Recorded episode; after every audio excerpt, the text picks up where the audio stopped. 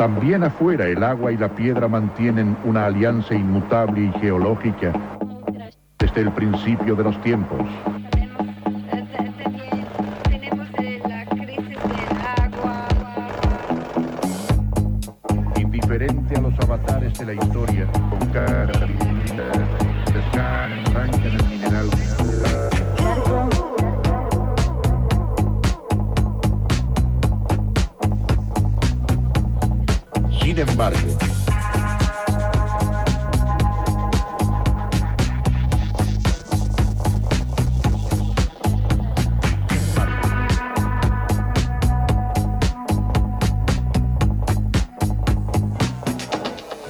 Charco,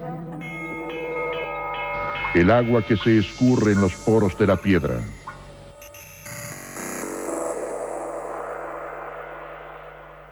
José Mazón. Cultura libre y cositas técnicas.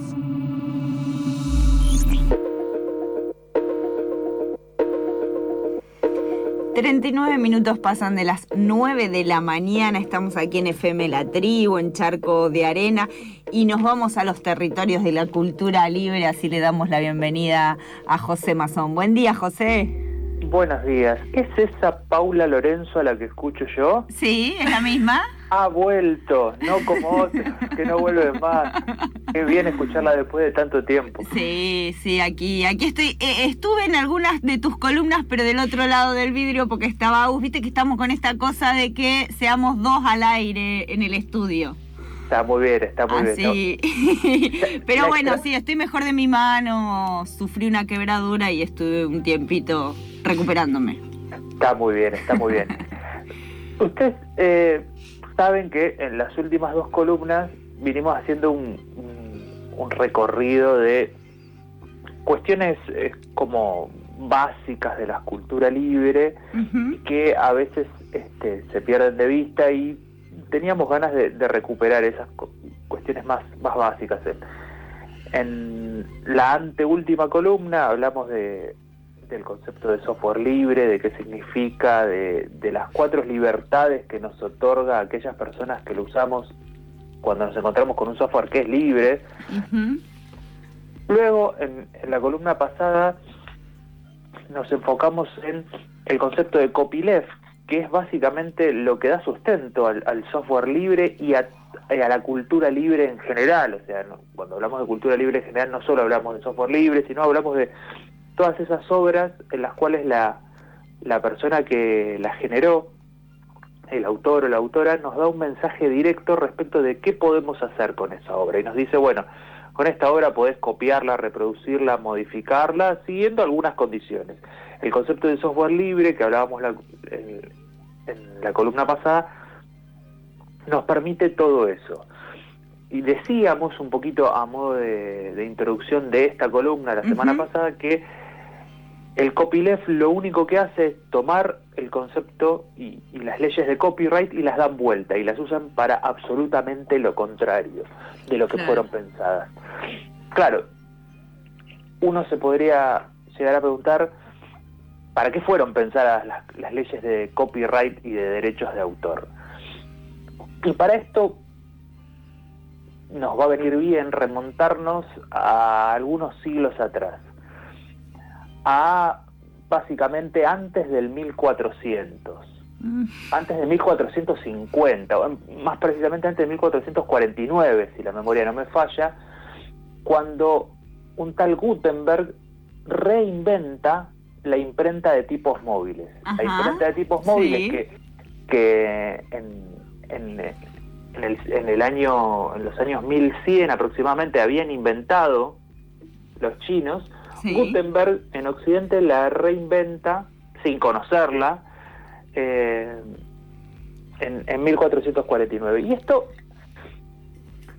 provoca literalmente una revolución en muchos aspectos. Hasta ese momento los libros, los textos, se reproducían a mano. Mm. Esencialmente había una, una tarea que era muy importante Claro, el escriba, que era una tarea muy importante socialmente. En términos sociales era recontra importante porque era la persona que se sentaba con una vela, una pluma y tinta 29 horas por día a copiar libros. Que muchas veces esas personas que copiaban libros ni siquiera sabían leer y escribir, lo único que hacían eran copiar simbolitos, Mirá. sabían, sabían dibujar y, y mirar un, un libro y copiarlo en el otro. Claro, eso tenía un problema, el problema que tenía era que copiar un libro insumía una determinada cantidad de tiempo y copiar 100 libros insumía exactamente 100 veces más. O sea, no había una economía de escala, o sea, Claro. te- te- tenías que copiar 100 libros y bueno, te iba a insumir 100 veces más tiempo. Ponele que le agarres la mano y, y- y mejores un poquito y, y- estés más, más ducho en, en el arte de copiar libros y, y en cambio de, de insumirte 100 veces más de tiempo, te insumía 95 veces más de tiempo. Bueno, la cosa que te insumía muchísimo tiempo. Cuando Gutenberg reinventa la imprenta de tipos móviles, pega un salto descomunal Mm, en la economía de escala que significaba copiar libros. Ahora, copiar 100 libros no insumía 100 veces más tiempo. ¿Por qué? Porque sí, te llevaba tiempo armar cada página, cada armar, poner, claro. poner, poner los tipos móviles para que después la imprenta, pum, pum, pum, este, vaya imprimiendo cada hoja, pero te llevaba tiempo armar cada página. Después si tenías que imprimir mil y salían medio como chorizo. Claro. Claro, esto funcionó bastante bien entre 1450 hasta 1710. En 1710, en el Reino Unido, la monarca de aquella época era la reina Ana de Estuardo. Y había, había imprenteros que tenían imprentas. Uno tiene que pensar que uno no tenía una imprenta en el patio de su casa, era, una, era ya una tarea industrial. En, el, en, el, en, el, en los albores de la revolución industrial, una de las primeras industrias era en la, la imprenta. Y uno puede imaginarse cómo debe haber sido este, esa conversación entre los imprenteros y la reina Ana en el Reino Unido, ¿no? Ajá.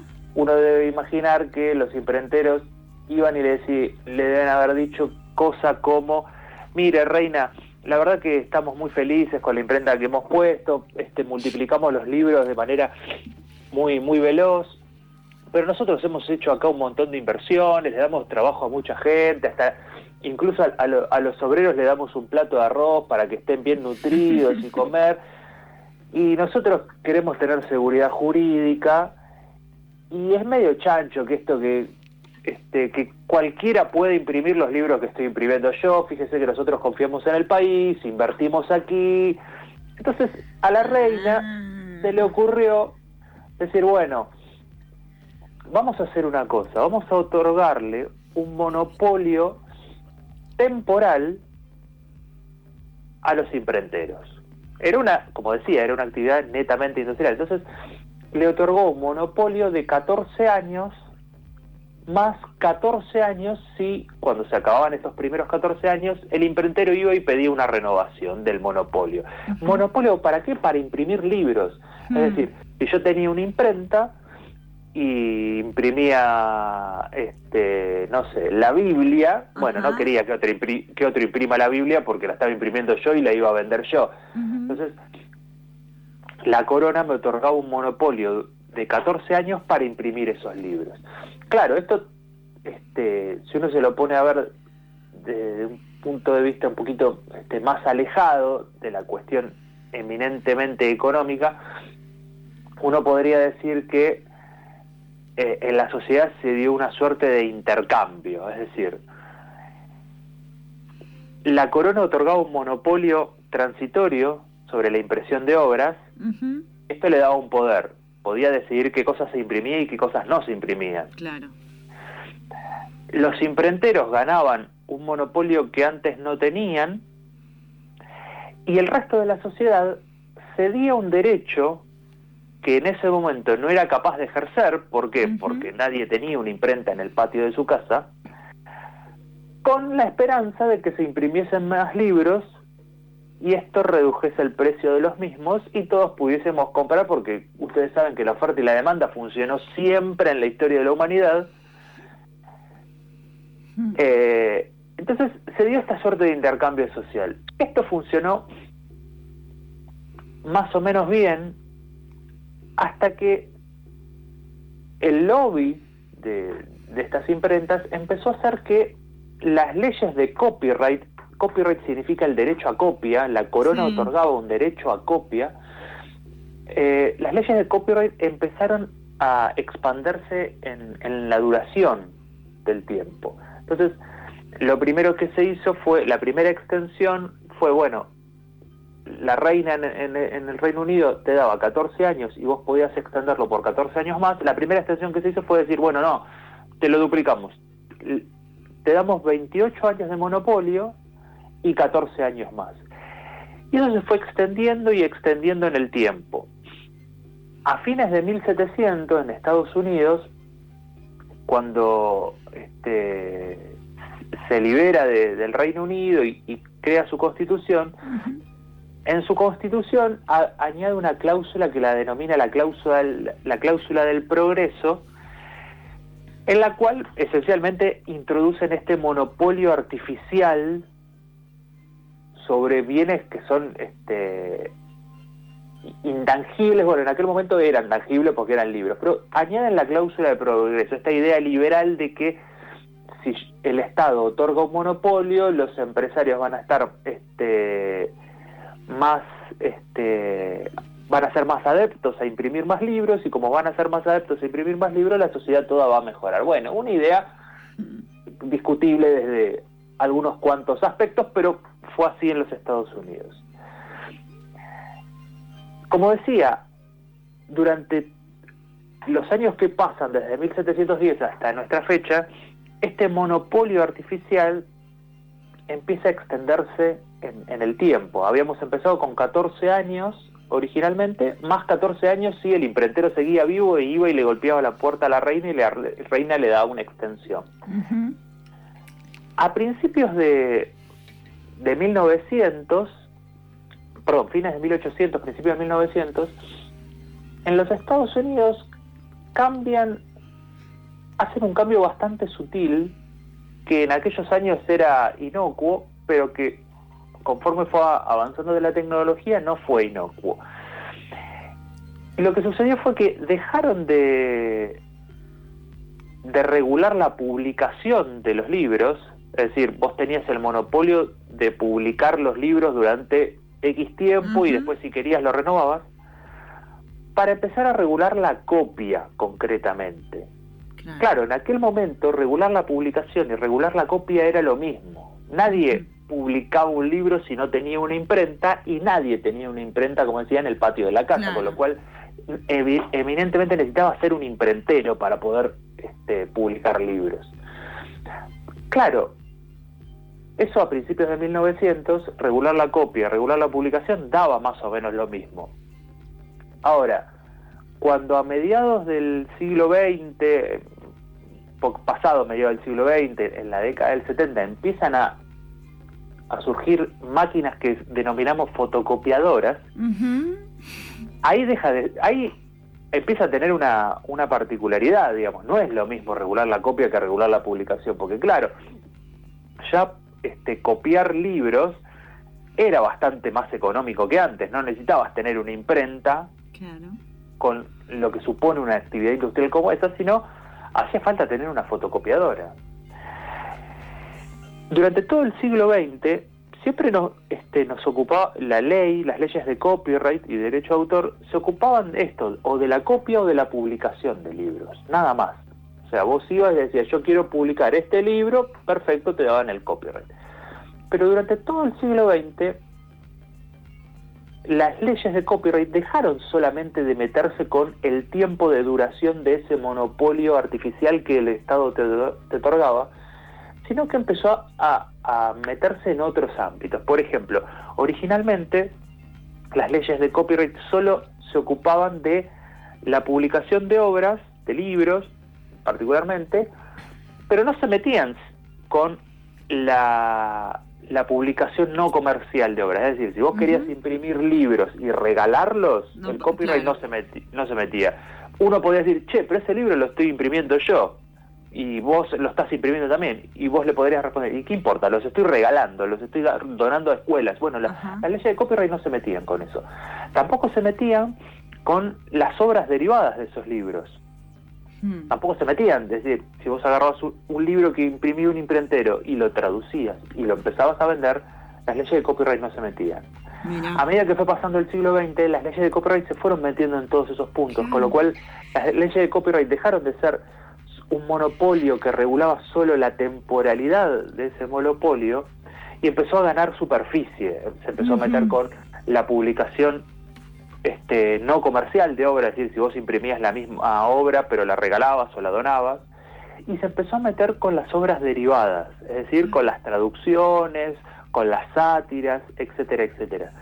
De tal manera que las leyes de copyright acapararon absolutamente todo. Hmm. Es decir, vos no podés hacer absolutamente nada con obras producto del intelecto humano si no vas y le pedís permiso al titular de los derechos de autor.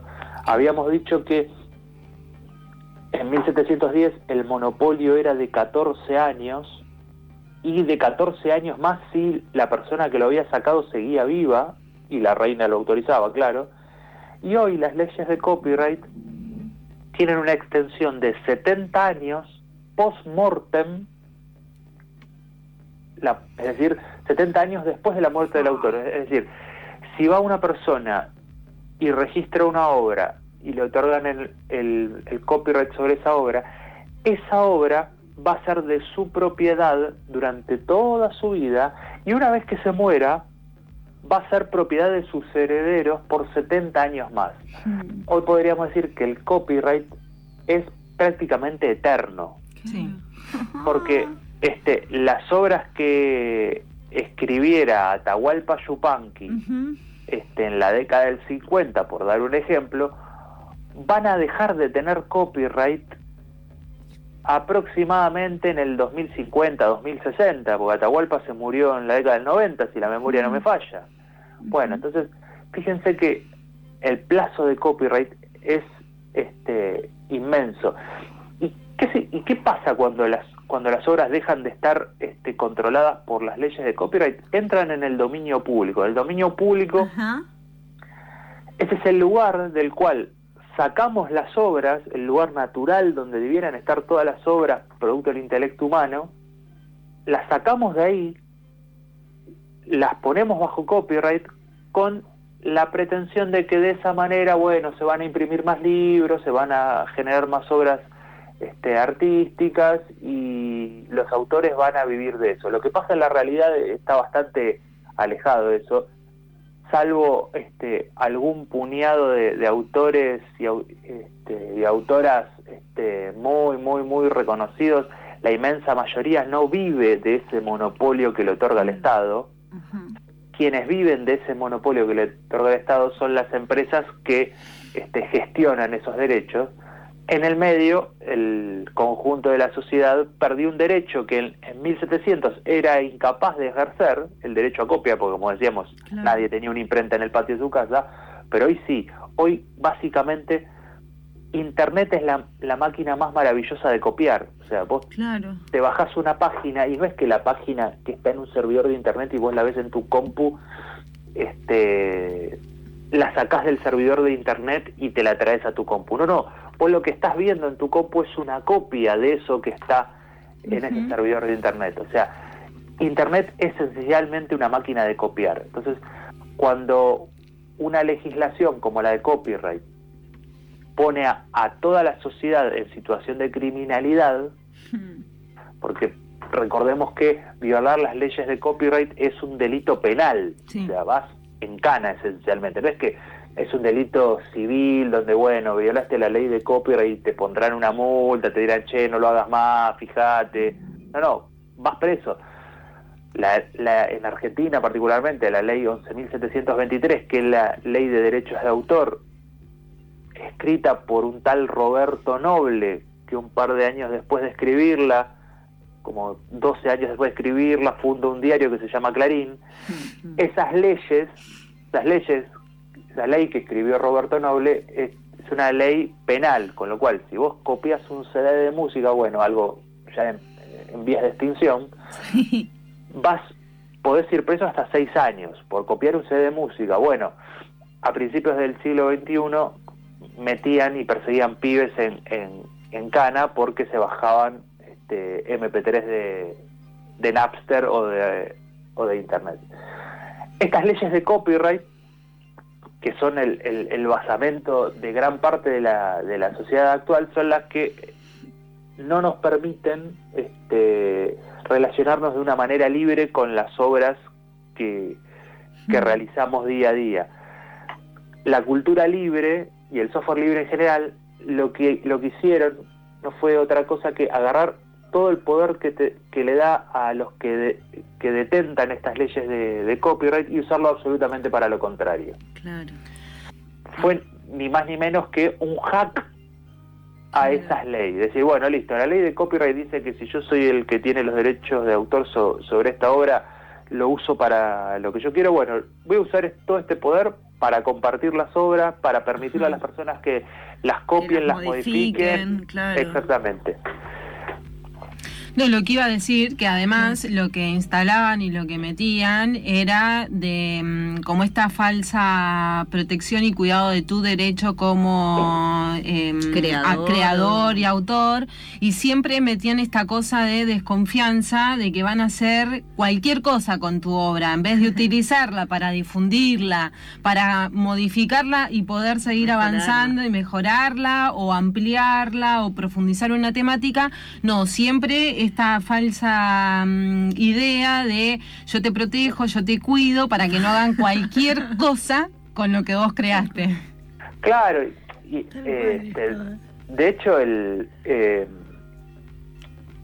lo que decíamos antes, o sea, esto esto de, que las obras, el, lugar natural de las obras producto del intelecto humano es el, es el dominio público, es nada, hice una obra y está ahí, y, circula libremente entre la sociedad, porque por otra parte, los autores y las autoras no es que producen obras, este, libros, poemas, canciones, obras de teatro, lo que sea, este, encerrados en una habitación toda su vida y alguien que le pasa fetas de salame por abajo de la puerta para que coman. No, digamos, esas obras de algún punto se basan y derivan de la sociedad en la cual viven y se nutren de las experiencias eh, Que, fueron viviendo, con lo cual, si lo único que hizo ese autor fue poner un granito más de arena en el acervo cultural